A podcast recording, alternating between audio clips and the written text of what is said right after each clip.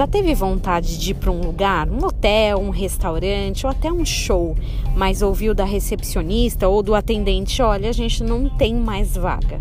Seja por uma questão de exclusividade ou porque a procura simplesmente é muito alta, sempre dá uma frustração quando a gente não consegue um lugar, né? Alguns lugares, locais são mega exclusivos.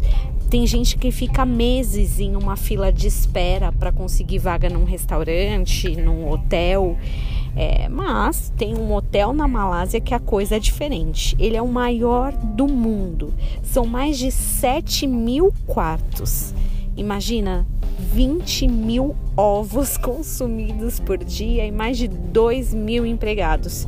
É gente pra caramba que cabe nesse hotel, né? Gigantesco.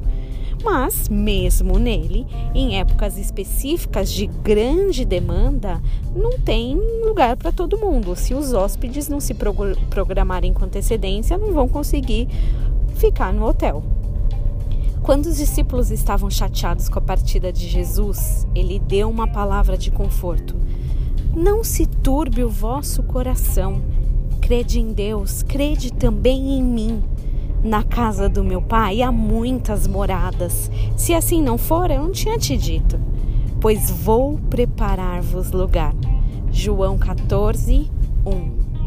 Não se preocupe, mesmo se você chegar numa altíssima temporada, Jesus tem um lugar especial lá para você.